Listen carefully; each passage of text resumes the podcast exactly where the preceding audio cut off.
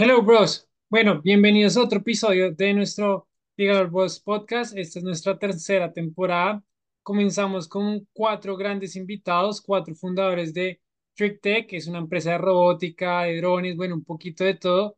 Ellos nos van a co- contar un poco más cómo nació en esta iniciativa. Nos parece muy chévere porque hasta ahora están pensando en Colombia como este tipo de tecnología y ellos pues están avanzando muy rápidamente en este tema. Entonces, gracias por participar hoy y pues que nos cuenten un poquito de ustedes. Entonces, no sé quién de los cuatro quiere comenzar un poco, cómo nace esta historia, cómo nace la idea, quién fue, digamos, como ese pionero que lo reunió a los cuatro. Eh, hola, ¿qué más? Mucho gusto, soy John, eh, CEO de Tritec. Eh, bueno, así la historia empieza más o menos desde que tenemos 11 años, pues Cristian y yo empezamos a desarrollar eh, temas de robótica en el colegio y esto pues nos permitió como, eh, aparte de, ganar acá en Colombia, también tener la oportunidad de hacerlo en otros países. Entonces, desde ahí pudimos viajar primero a Estados Unidos, luego pudimos viajar a España, Portugal. Eh, tu- tuvimos otro viaje a Estados Unidos y también pues estuvimos así como de paso en Panamá y fue pues digamos como la experiencia satisfactoria el hecho de, de tener un y ocupar unos muy buenos puestos a nivel internacional, lo que termina dando como, como, hey, nosotros podemos hacer grandes cosas. Ya luego nos graduamos, eh, cada uno cogió como su camino del equipo pues que estaba en ese momento. Yo presenté un proyecto al área metropolitana relacionado con movilidad sostenible antes de, de, de graduarme. Y eso fue en el año 2000, finalizando 2018, empezando 2000, 2019. Y ese proyecto pues tuvo como una acogida muy bonita por parte de, la alcaldía, por parte de Medellín. Se pudo avanzar bastante en el proyecto. Y ya luego conozco una empresa que ellos se comunican conmigo eh, para desarrollar un tema de bicicletas eléctricas.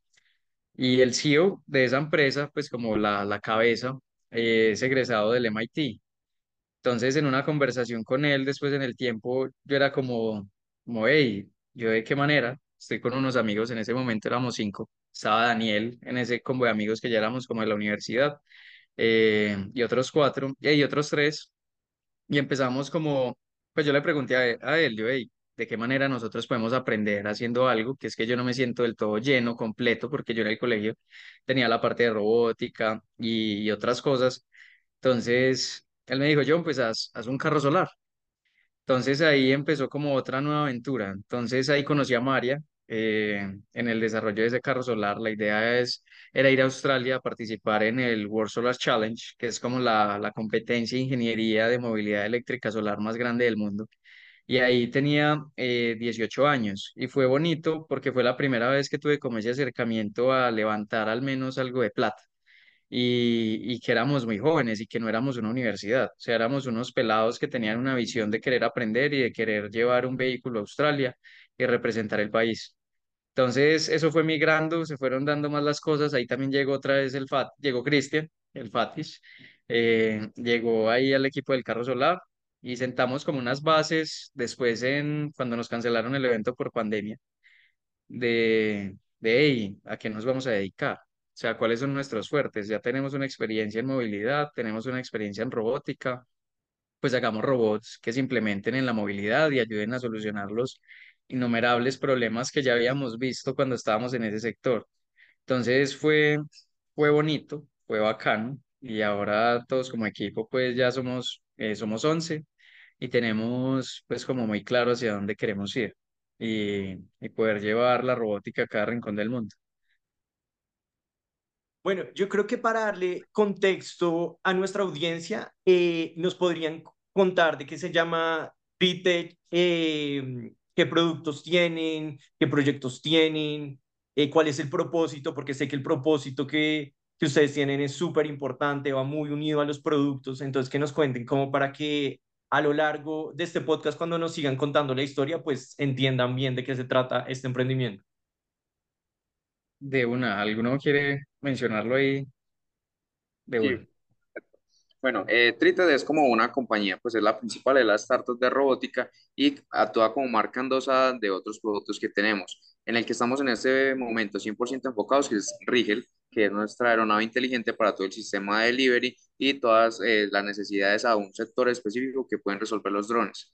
¿Y en qué se basa Rigel? Lo que nosotros tenemos es producto colombiano, una aeronave 100% hecha por nosotros, que se maneja con inteligencia artificial y con la cual vamos a estar generando rutas para toda la entrega del delivery y también vamos a estar en el sector minero y en, diferentes sectores como la seguridad que nos van a permitir que estas aeronaves hechas en Colombia, repito que es muy importante, que nos puedan permitir a reducir huella de carbono, eh, aumentar la eficiencia en todos los procesos y es como en este momento el producto en el que estamos enfocados. También tenemos Green Bee, que es toda la parte del vehículo autónomo, pero ese va a desencadenar después de que Rigel esté en proceso y de que todo se haya empezado a apalancar en todo el tema legal, jurídico, que es lo que estamos haciendo en este momento. Legalizarnos para que Rigel empiece a volar y soltar los cielos. Entonces, digamos que todos los proyectos que tienen eh, de robótica van de la mano con generar un impacto en el medio ambiente, pues un impacto positivo, claramente. Entonces, digamos como que le dan prioridad y le han dado prioridad a, a estos. Eh, lo cual me pareció muy chévere, nos llamó muchísimo la atención, porque no solamente es como, bueno, generar robótica como de pronto en una fábrica por medio de automatizaciones que necesite la fábrica, sino es como un impacto adicional de, de ayudar en, pues, eh, a mitigar eh, el cambio climático, ayudar pues eh, a que el medio ambiente en Colombia esté mejor. Entonces, pues, de verdad, felicitaciones por esa idea. Como dijo Mateo al principio, pues me parece muy chévere que se está emprendiendo eh, en esta área de la robótica.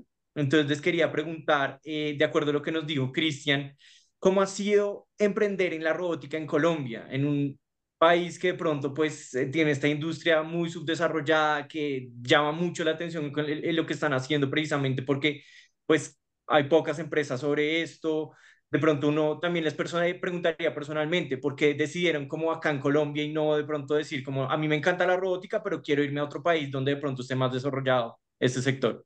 Y de pronto, adicionándole un poquito como esa pregunta es, o sea, entendiendo cómo ha sido el proceso como de obtener la tecnología, como los materiales, porque obviamente pues teniendo en cuenta el alza de dólar, pues, todo se vuelve más costoso y también el tema de la reglamentación, o sea, pues nosotros somos abogados, entonces sabemos que el tema jurídico a veces pues genera que los emprendimientos no crezcan de la manera que querían crecer, porque no sé, la importación de alguna parte, porque necesitan un permiso para elaborar algo, entonces también todo esto, pues de pronto les genera atraso y lo que sea Daniel, ¿por qué? Pues obviamente el por qué el Colombia y no con, digamos, esa experiencia que han tenido viajar por el mundo, en Australia, en Panamá, haberse dicho, no, quedémonos acá, es más fácil producirlo y más bien lo vendemos como en otros países.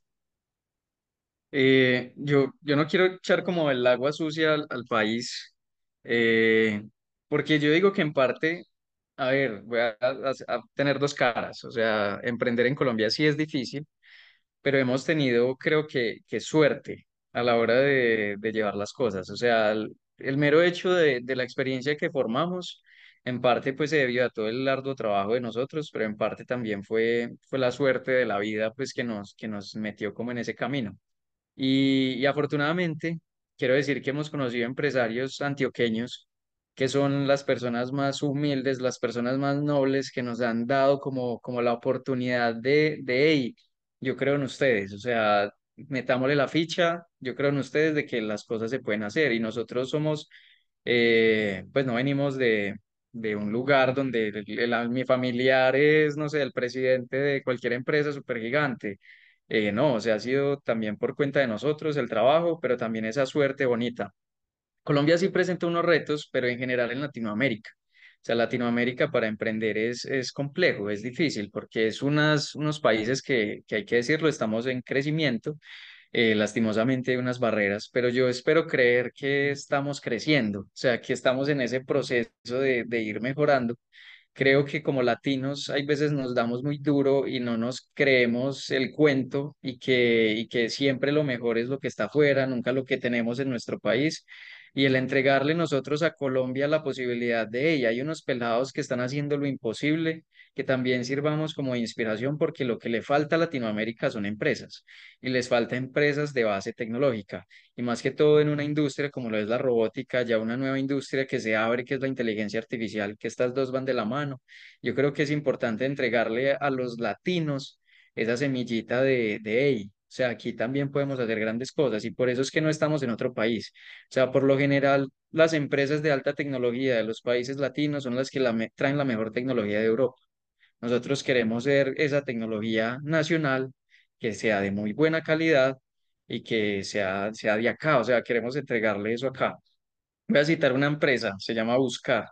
En algún momento alguien me dijo, acá en Colombia es imposible hacer buses, acá en Colombia es imposible hacer cosas así. Y tuvimos la oportunidad de conocer el dueño de Buscar, la empresa de buses en Pereira, y la planta que ellos tienen, yo le decía, parce, ustedes están haciendo lo que para todos acá es imposible. O sea, y eso es como otra inspiración de que acá sí podemos hacer, hacer tecnología de valor.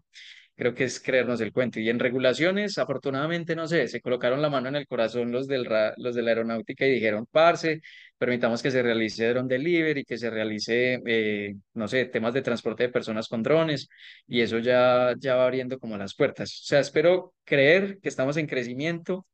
Sin embargo, eh, es difícil pero hemos tenido mucha suerte, en parte. O sea, ojalá que, que la suerte siga acompañándonos, pero sí ha sido también un toque de suerte y obvio, pues disciplina del, del equipo.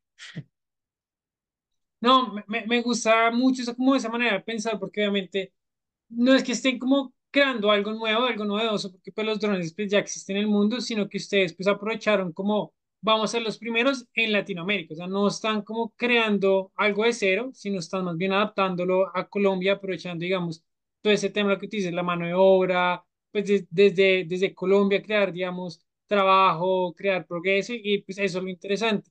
Y pues yo creo que hay muchos ejemplos, no sé, ahorita Nubank, una gran fintech, Rappi en su momento, yo creo que impactó mucho yo creo que eso pues es lo chévere y yo creo que esa es la mentalidad que ustedes tienen. Ustedes pueden ser los primeros en impactar de manera positiva, tanto pues con el dron, con el vehículo pues, que también está en construcción, obviamente está un poco más lento el proceso, pero pues es muy interesante esa mentalidad que ustedes tienen y que obviamente es parte como de este podcast, es poder como transmitir esa mentalidad y como todo ese proceso que ustedes están, están viviendo. Yo ahí quiero adicionar una cosa y es, eh, quisiera también entender cómo es eh, su modelo de negocio, porque entiendo que, digamos, eh, una empresa puede llegar y les dice, quiero que eh, operen, entonces esa sería la pregunta si es operación de mis entregas a domicilio. O ustedes simplemente les venden el drone y les hacen una capacitación. O ustedes como tal, pues manejan toda la logística para manejar los drones y como tal, pues que llegue un domicilio, eh, van a la bodega, ponen el pedido en el drone, lo entregan, están al tanto de todo. Sobre todo pensando, bueno, alguien que nos escucha, eh, que sea un cliente y diga, wow, me encanta lo que ellos están haciendo, lo quiero adaptar a mi empresa. Eh, ¿Qué es lo que ustedes como tal ofrecen en el servicio? Eh, bueno, no. nosotros, pues como tal, nosotros no vendemos los drones. Bueno, nosotros nos pusimos a pensar y realmente es más rentable prestar el servicio. Entonces, digamos, nosotros con la empresa contactamos y les prestamos el servicio para entregar sus domicilios. Ahora, ¿Cuál es el valor del domicilio? Pues el domicilio es, si digamos, eh, la persona está ubicada a menos de 2 kilómetros, eh, va a tener un costo de 1.5 dólares. Ya, digamos, si se pasa de esta distancia, por cada minuto se le va a agregar 0.5 dólares.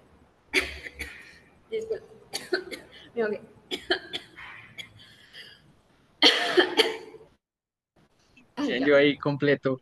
Ah, bueno, ya, ya volvió. Sí, ya. Eh, entonces, 0.5 dólares va a costar, digamos, por minuto adicional que se demore en llegar a, depositar, digamos, el paquete. Ahora, ¿cómo funcionamos nosotros, digamos, en la empresa?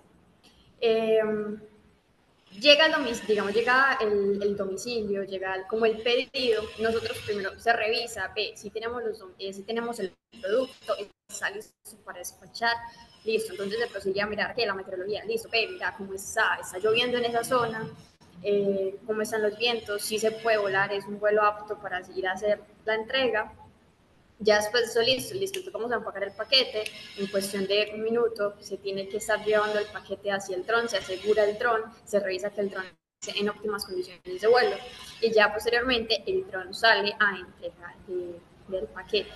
Y ya, digamos, eh, a la hora de llegar a su destino, el dron no puede bajar a menos de 30 metros por regulaciones del aerocivil y con el 100. Entonces se ubica a 30 metros bajo una cabina inteligente, la cual va a depositar el domicilio del paquete y ya posteriormente pues, va a seguir su retorno a casa. Además, eh, pues para complementar, tenemos como, ese es nuestro modelo de negocio P2P. Entonces ahí estaría el catálogo de compañías eh, con la cual pues ya se realizan pues esas entregas así como lo dijo eh, María. Adicionalmente tenemos, eh, como ahorita lo decía Cristian, el modelo que es B2B, que lleva a unas necesidades específicas que tengan las empresas. Por ejemplo, compañías mineras o empresas del agro que necesitan realizar labores de seguridad este ya viene siendo pues la línea P2P, que es para eh, B2B, que es para una necesidad específica. Y hablando desde la parte técnica, eh, ¿por qué nosotros eh, no damos el dron? Pues porque no lo vendemos y que las empresas los usen.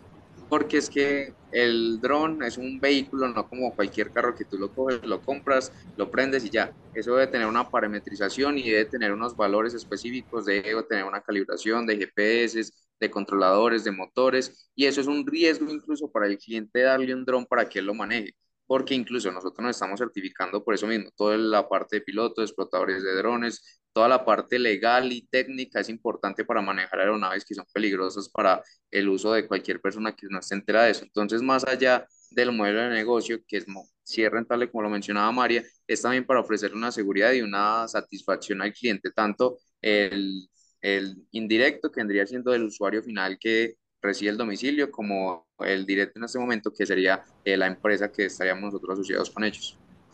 Exactamente, porque, o sea, digamos, nosotros ya tendríamos, o sea, ya estamos ofreciendo lo que es eh, los pilotos que van a estar, digamos, a cargo de la operación, los que van a estar vigilando, el C2, que es como el centro de control, vamos a tener las aeronaves viendo sus rutas, en dónde están, cómo están sus baterías, vamos a estar pendientes de todo. Y pues fuera de eso, eh, para que digamos una empresa pueda manejar drones, utilizar drones para su beneficio pues monetario, tendrían que estar registrados como explotadores UAS ante la Aerocivil. Entonces, pues digamos que tendrían que hacer más procesos, mientras que ya nosotros estamos directamente entregando todo esto.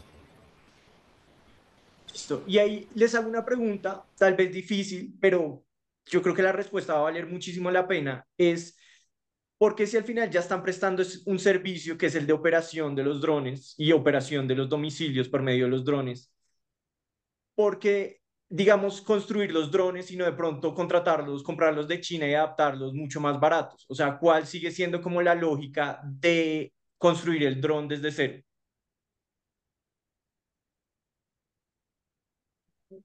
Eh, bueno, inicialmente pues el tema eh, parte pues por las estructuras como que están en las ciudades y demás. Obviamente los drones que están tales como en China, en Estados Unidos y demás pues ya están aptos para ese tipo como de ciudades donde, todo, donde las casas tienen como sus espacios aptos para que llegue, para que llegue un dron y demás. Mientras que si miramos acá pues en la, específicamente acá en la ciudad de Medellín, vemos como que las casas están mucho más estrechas, los barrios, pues como la, la arquitectura que tienen este tipo de lugares, pues no son como tan, tan aptos para que lleguen unos drones de, del exterior y pues ya básicamente como que operen. Entonces realmente pues en esos momentos no sirve la, la adaptación de, de esos drones.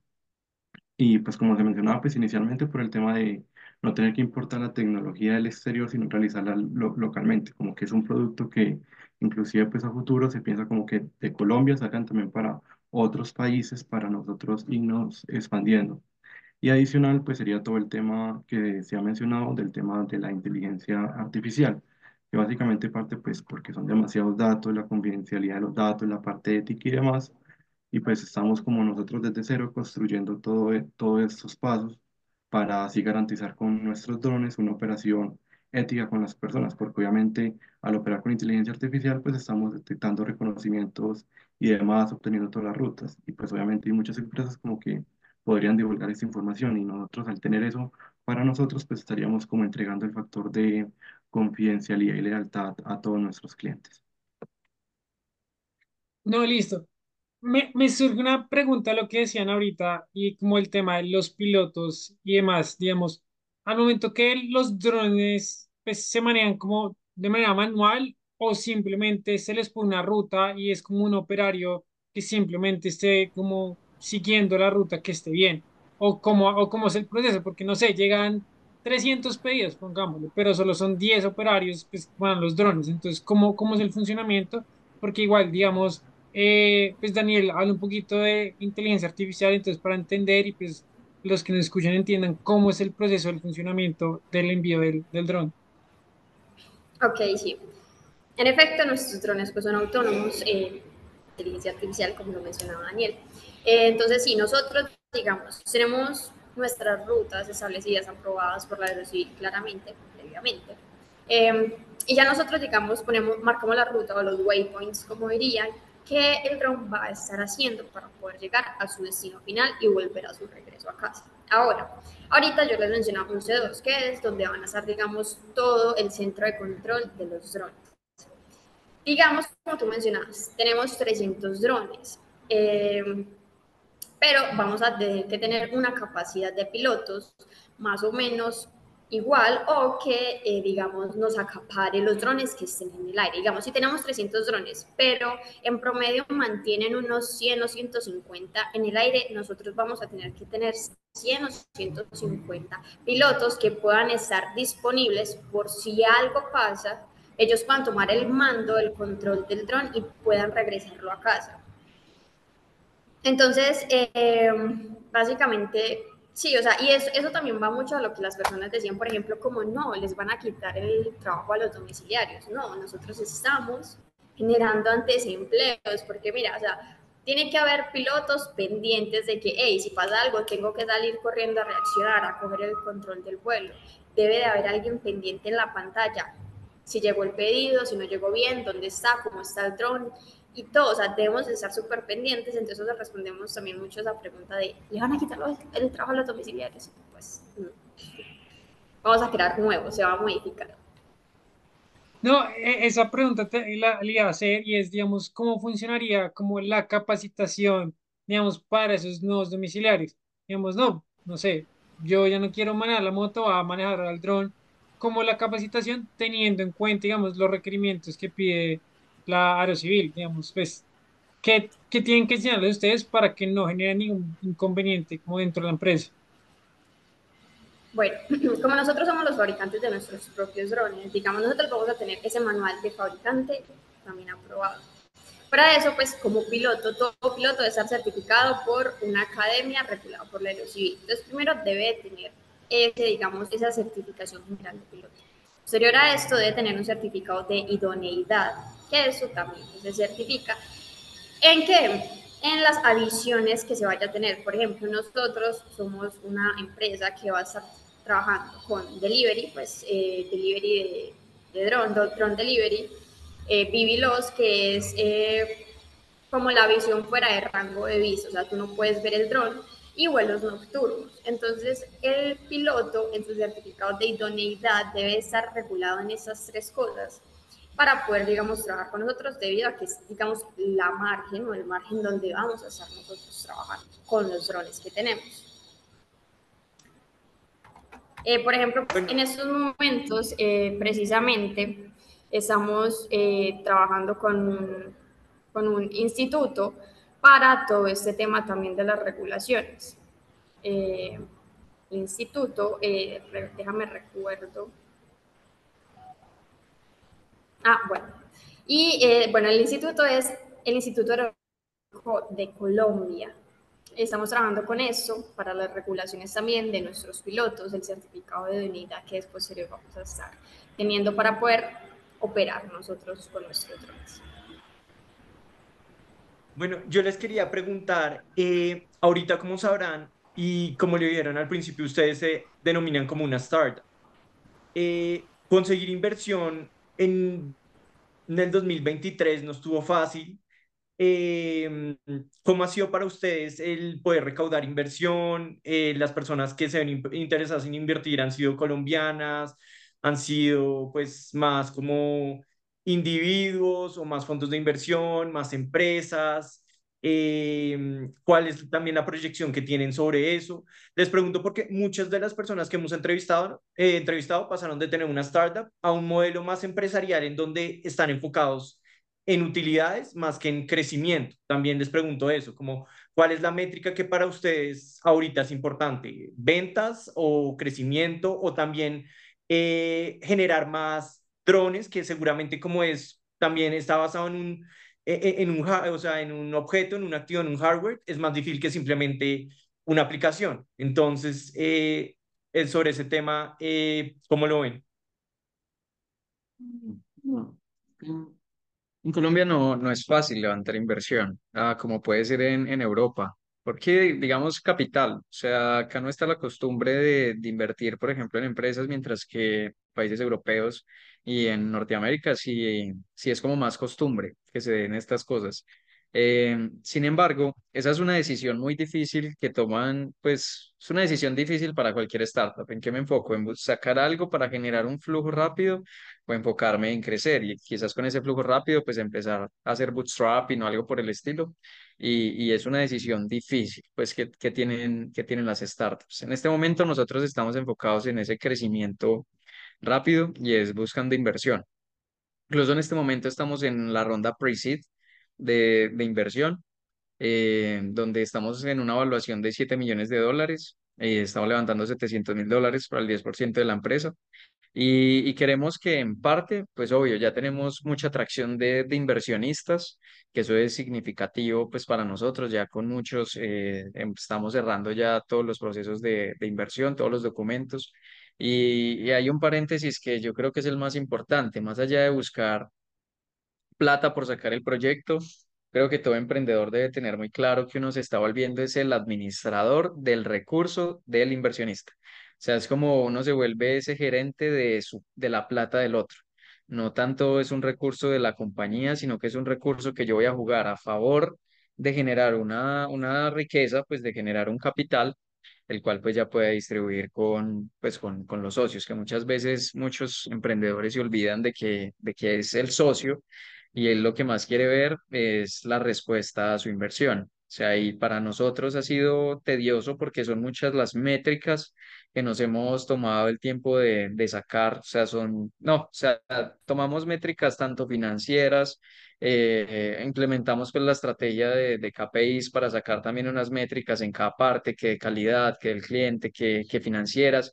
¿Y por qué? Porque entre yo más datos tenga, no es como que me enfoque solamente en una métrica, sino que entre yo más datos tenga, más control tengo de la compañía y más voy a poder eh, tomar decisiones en la compañía. Porque si yo tomo una decisión y tengo un dato a ciegas, pero por el otro me está pintando una cosa pues muy diferente, o sea, voy a perder quizás ese punto de vista del control de la empresa. Entonces son varias las métricas que, que nosotros tomamos, porque entre más datos tengamos, más control podemos tener sobre el crecimiento que vamos a tener. Ya nosotros sí estamos en, en, en fondos de inversión. Hace poco aplicamos a Y Combinator eh, y pues que ojalá es, pues entraba Y Combinator, pues ya es el top gigante y, y poder seguir creciendo. O sea, afortunadamente hemos generado una atracción de inversionistas, ha sido todo muy bonito y las empresas y las personas creen en esto y como dicen muchos de los inversionistas, si no lo hacen ustedes, lo va a hacer otro, así que es mejor ya poner esas semillas en ustedes que, que tienen algo. No, me, me gusta mucho esa manera de pensar. Siento que tienen una mentalidad de fundadores de startup post pandemia, no pre pandemia, que recibían un montón de dinero y sobre todo en Latinoamérica, que quemaron dinero inversionistas en marketing y ustedes ya tienen esa mentalidad de crecimiento, pero sostenible, que me parece muy chévere. Y creo que eso me llega, me lleva un poco a una pregunta que tenía en la mente, es, digamos, obviamente ustedes están en el crecimiento y eh, están generando impacto y seguramente si entran a One Combinator van a generar más impacto. ¿En qué punto? No sé si lo han hablado entre ustedes, que llegue, no sé, Amazon y les decía que van a comprar su empresa. Digamos, ya pues tuvimos un invitado, no sé si lo han oído, también es de Antioquia, que es Ecolair, que es un tema pues de, de monóxido de las empresas, que también obviamente le ofrecieron por comprarlo y decidió no hacerlo. ¿Qué pasaría si, digamos, obviamente Amazon pues les compra el negocio? Digamos, deciden mantener como esa idea que acabas de, de pues, decirnos, como que esa semillita que alguien puso en ustedes y hacerlo crecer, o decirían como no, ya pues más bien enfoquemos este dinero en otro proyecto. No, ya está. Yo creo que algo que sería muy posible sería Rappi. O sea, yo si estuviera en Rappi y escucho este podcast, diría, la verdad, sería muy interesante ver cómo, porque ellos tienen pues el dilema de la innovación y para allá va el mundo, cómo puedo, como mi, mi, mi modelo que es a través de, domicilio, eh, de domiciliarios como, con personas, cómo puedo irme preparando para cuando haya esa adaptación. Entonces, yo creo que es muy posible una oferta de ese tipo. Y sobre todo, pues lo que decía Mari, que pues ya tienen como todo el personal, o sea, tienen todos los rapitenderos y o sea, no tienen que salir a buscarlos, sino más bien capacitarlos y pronto solucionan como tantos choques, digamos que en día como los rapitenderos, entonces eso generaría mayor crecimiento a, pues a Rappi. Pero bueno, les dejamos esa pregunta a ver quién, quién se anima. No, y sí la respondemos, vea. Espera, yo, Bueno, ya, Bueno, yo creo que partamos del hecho que mm, decir un sí o un no definitivo en este momento sería algo irresponsable, tanto como para nosotros mismos, como fundadores de la compañía, como inversionistas que en este momento están entrando. Nosotros debemos analizar tanto el pro y en contra para el crecimiento eh, y el impacto social que estamos buscando, porque más allá de, eh, de que la empresa sea un espacio con el que vamos a generar eh, ganancias, rendimientos para cada uno de nosotros, nosotros lo que buscamos es el impacto. Y si va a venir una empresa, aunque sea una gigante tecnológica como Amazon, para simplemente absorbernos, y por ejemplo ellos tienen también todo su tema de, de drones implementado en Estados Unidos, y simplemente hace absorbernos para ahorrarnos de la competencia, nosotros por un crecimiento elevado no vamos a aceptar eso. Nosotros buscamos el impacto eh, social que estamos generando nosotros en Colombia, pero si por el contrario llega Amazon y nos eh, dice, ah, queremos invertir bueno, por una una suma interesante de dinero y un porcentaje que también es interesante para el crecimiento conjunto, si lo analizaremos, pero buscando siempre ese impacto social, porque más allá de hacernos ricos con una empresa que todo el que piense esto está equivocado, nosotros lo que buscamos es generar todo ese impacto para eh, las personas, para todo eh, el planeta también, que es lo que estamos buscando. Entonces depende de muchos factores y darte un sí o no definitivo si es algo irresponsable de nuestra parte. Y digamos que eh, otra pregunta es, esa, en esta ronda que están, Presid de, de, de la valoración de 7 millones que están buscando por el 10%, 700 mil dólares, ¿eso en qué lo invertirían? Me surge la pregunta si lo invertirían es en, sobre todo, contratación de más personal que sepa de robótica e inteligencia artificial, sobre todo porque de lo que me han contado me da la sensación de, yo creo que hay mucha gente que quiere contratar el servicio de ustedes, pero ponerse pues a armar cada dron, pues seguramente necesitan gente muy capacitada y necesitan cada vez más personas, o sea, se tiene que volver algo así como, como lo que le pasa a Tesla. Pues Tesla podría vender un montón de eh, aut autos, pero pues eh, la fabricación no es tan fácil. Eh, ese es el problema, o sea, tener la, la, las fábricas, el personal, entonces, digamos, ¿cómo utilizarían ese dinero? Y si también les pasa un poco eso mismo, que digamos que ese es como el mayor impedimento para crecer, el hecho de que sea pues un objeto físico el que tienen que producir. Eh, bueno, nosotros vamos a invertir ese dinero en un periodo estimado de, tres años. Eh, ¿qué vamos a hacer con ese recurso? El 45% del recurso lo vamos a invertir en el desarrollo de las aeronaves y de la flota que necesitamos para, para poder realizar las operaciones con los drones. Eso incluye eh, pues que el dron sea inteligente, tener el C2, tener el puesto de mando unificado, tener nuestros dron puertos, certificaciones de la aeronáutica civil.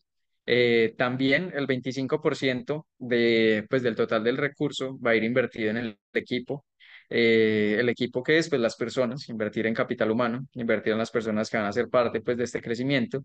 El 15% va a ir a la expansión, expansión internacional, eh, que para nosotros es valioso y además ya hay un interés internacional en Latinoamérica para que nosotros podamos llevar a, por ejemplo, República Dominicana, Argentina, Ecuador, pues la tecnología nuestra y poder allí realizar entregas por el caos de movilidad que hay, que es una de las soluciones pues que, que ofrece nuestra tecnología. El 10% del recurso va a ir a mercadeo y el 5% del recurso va a ir para las pruebas, que esas pruebas incluyen pues como la calibración eh, de, de los drones, cualquier incidente pues que podamos tener. Eh, nuestro, también tenemos un roadmap donde vamos a invertir eh, 400 mil dólares más o menos en este año, que es 2024.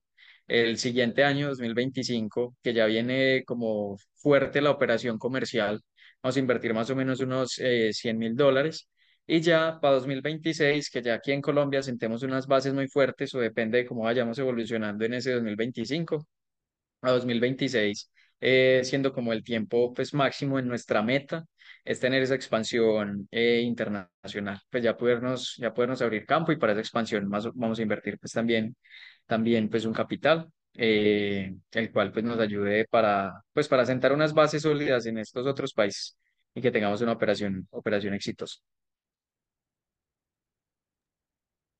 Bueno, me, me surgir una, una, una pregunta, una duda y es respecto a ese crecimiento, obviamente pues eh, el objetivo es, también se pues, atraerían de la mano con transportadoras de envíos o simplemente, o no tanto, digamos, no sé, digamos, hacer convenios con Servientrega, coordinadora y, digamos, también trabajar como mm, ser más eficientes con, con esos paquetes como de día a día dentro de una ciudad. Sí, pues nuestra meta es lograr reducir la cantidad de, de motos que entregan domicilios, que muchas veces son de estas compañías de, de última milla. Bueno, casi, bueno, todas las compañías que realizan entregas pues son, son última milla, pero estos como de paquetes así de, por ejemplo, Servientrega, DHL, Coordinadora, eh, y también lograr reducir las vans. Entonces, poder llegar a una alianza con estas empresas para nosotros es importante debido a que eso mueve masividad de productos y que nosotros y que ellos también puedan ver en nosotros como una viabilidad pues financiera, que es que el costo por pedido a ellos les sale pues digamos a X precio bajito y es porque es uno entre muchos que estoy metiendo dentro de la van, sino que con nosotros puedan ver la entrega de un solo pedido eh, pues de a ese mismo costo lo que les sale llenar el camión entero. ¿Y por qué lo queremos ver así? ¿Y por qué queremos que ellos nos vean así? Porque muchas veces uno, de, uno es desesperado y uno quiere sus producticos ya, no quiere que compre y fue madre y que le llegue lo más pronto posible. Y muchas veces toca esperar a que se llene el camión para que le vayan a uno a entregar el pedido y uno es como, uy, no. Entonces queremos como que, que esas entregas sean mucho más rápido a través de nuestros drones. Y por eso también el modelo de negocio nuestro es P2P, porque esperamos con nuestra aplicación poder filtrar y tener ese catálogo de productos, por ejemplo, de ropa, eh, de comida, de, no sé, accesorios deportivos, de, de farmacia, repuestos de motos, todo ese tipo de, de elementos para que desde ahí nosotros podamos realizar la entrega con drones y todo esté filtrado en ese, en ese modelo de negocio P2P. Bueno, yo aquí otra pregunta con lo que acabas de decir es, teniendo en cuenta, digamos, no sé, alimentos. Entonces, hace una alianza, no sé, con algún tipo de restaurante. ¿Cómo lo manejarían? O sea, tendrían como un tipo de cocina oculta, como un warehouse en donde ellos producen y donde están los drones, o cómo han pensado como ese manejo. Obviamente, pues el dron no puede llegar como al restaurante, pues obviamente por todos los temas eh, legales, sino más bien como, listo, están pensando a futuro tener una zona donde estén los restaurantes cocinando permanentemente para este tipo de envíos, igual, no sé, el supermercado, las comidas, que no es como algo que, es algo perecedero, entonces no se puede tener todo el tiempo, sino es como algo que tiene que estar como moviéndose día a día. Eh, bueno, nosotros evaluamos la infraestructura que tenga, eh, por ejemplo, la empresa. Eh, en este caso, voy a poner de ejemplo la finca de Rigo. Ellos tienen un espacio muy grande donde desde ahí nosotros podemos ubicar como un dron puerto y desde ahí se despachen eh, los pedidos, porque cuenta pues con el espacio. Eh, también hemos evaluado como la posibilidad de nosotros hacer como de almacenamiento y desde ahí que, que partan, eh, es prestar como ese servicio de fulfillment para poder también realizar esa, esa, esa, pues esa entrega desde, desde ese punto. Entonces es depende. O sea, se evalúa y también se evalúa de acuerdo a la cantidad de pedidos y la concurrencia que tenga esa empresa.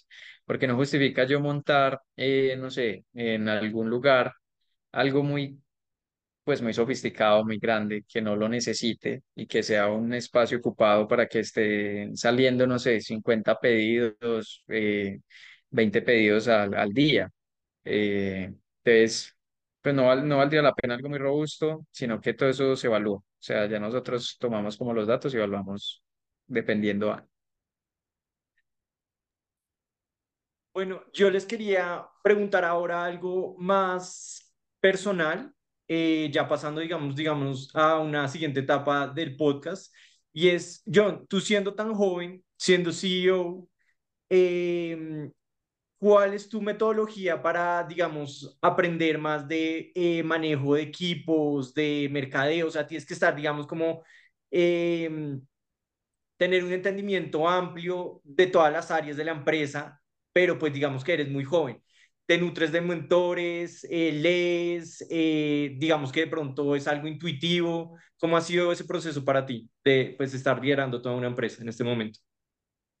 Creo que eso ha tomado tiempo. O sea, yo sí leía mucho, llegué a leer muchos libros, incluso muchos están acá en la oficina, eh, de lo que terminé como al menos familiarizándome un poquito de lo que significa, pues, digamos, estar al frente de una empresa. Obvio, del, de las hojas de los libros a la realidad, pues siempre hay una brecha, pero sin embargo sirven de soporte.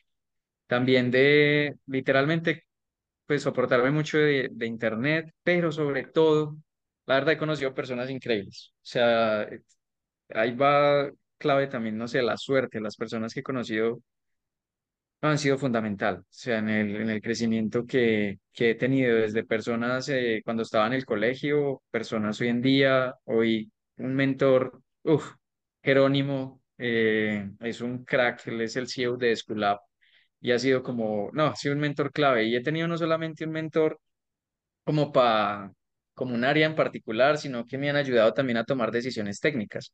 Cuando estaba en el proyecto del, del carro solar, yo no sé, o sea, a mí no me da pena como preguntar con personas de, de más experiencia. Literalmente había una discusión en el equipo, alguna decisión que había que tomar. Y obvio, yo nunca he hecho pues un carro solar así que va a ir a Australia y que yo ya, yo tenía 18 años y yo los llamaba. Y yo, hey, eh, no sé, está este caso, eh, pues ¿qué harías? O sea, entonces yo escucho las opiniones que, que, que me dan y ya al final pues uno filtra la mejor decisión porque uno tiene el panorama total de lo que está ocurriendo. No le dan es como, como esa pizquita. Pero ha sido, yo creo que más que todo eso, o sea, escuchar personas que tienen cancha con la humildad de que uno está aprendiendo y de que uno está, está en ese camino, pero ha sido complejo, o sea, la gente es compleja. Eh, o sea, de por sí, no sé, hay personas que que hacen las cosas de una manera, uno da un consejo, no se sigue y, y bueno, digamos que, que es difícil, pero es muy bonito. O sea, yo creo que es bonito porque uno comparte con, con las personas, eh, ah, yo no sé, uno tiene que tener como en parte cabeza abierta, pero también ser muy objetivo, que uno no puede tener a todo el mundo feliz. Eso yo creo que, que es un error garrafal. Si uno se ponía a contentar a todo el mundo, nunca va a hacer nada porque nunca, nunca va a llegar a, a concretar algo y también llegar a ser tajante en algún punto para tomar decisiones que muchas veces pueden ser difíciles, pero que Dios quiera y sea la mejor decisión. Pero es de escuchar. Sobre eso te quería preguntar, ¿cómo, cómo es tu estilo de liderazgo? ¿Lo has cambiado? ¿De qué te has dado cuenta pues manejando un equipo? ¿Qué te funciona más? ¿Qué te funciona menos? Eh, ay, sí, no sé, yo creo que se la pueden responder ellos, Eh, que es, son los es iba a que... decir, iba, iba- a adicionar como esa pregunta, más bien, ¿qué piensan los otros fundadores de cómo ha sido la transformación desde el primer día a hoy? Voy a. Eh, pues, a ver, yo hablar desde pues, de mi experiencia del 2020, pues porque yo los conocí pues a John y a Daniel primeramente en el 2020, cuando literal, el primer día de la construcción del carro solar para Australia. Mm, o sea, uno, todas las experiencias de la vida le enseñan a uno, todos, todo, todo lo que pasa. John, digamos que en esa época, cuando él comenzó a liderar ese equipo de jóvenes iban a llevar un carro, pues, eh, un carro solar la competencia de ingeniería más grande del mundo, era um, una persona un poco que, voy a decirlo así, infundía un poco de terror. infundía terror, eh, era pues muy tajante, eh, yo creo que sí, era muy tajante y era como que Sí, como por decirlo así, o sea, más tajante, más, mucho más, digamos, serio. pero sí, o sea, algo que si no ha cambiado en todo ese tiempo es lo buen administrador y lo buen líder. O sea, el, si él confía en su equipo, él le da totalmente libertad a su equipo. Eh, él sabe que con las personas que está trabajando, eso es algo que siempre ha tenido una muy buena intuición en estos pues ya casi cuatro años que llevamos trabajando juntos.